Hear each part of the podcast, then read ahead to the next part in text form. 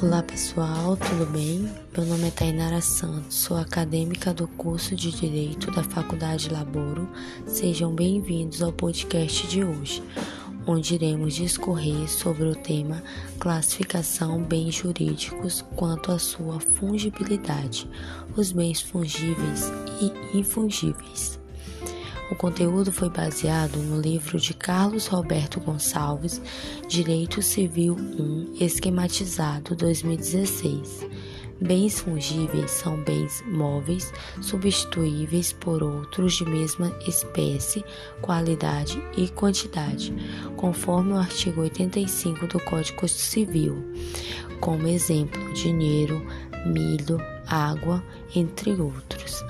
As partes podem transformar, mediante simples manifestação de vontade, sob contrato formal ou informal, um bem fungível em infungível.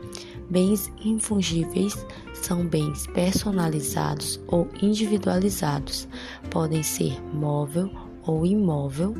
Como exemplo, veículos automotores possuem chassi único, obras de arte de pintor famoso, a infungibilidade pode resultar da natureza do bem ou da vontade das partes.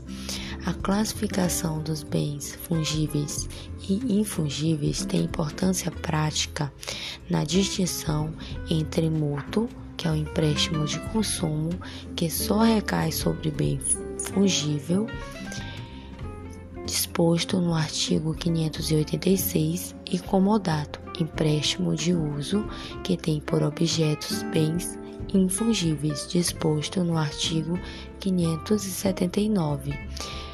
Espero que tenham gostado. Até mais. Tchau, tchau.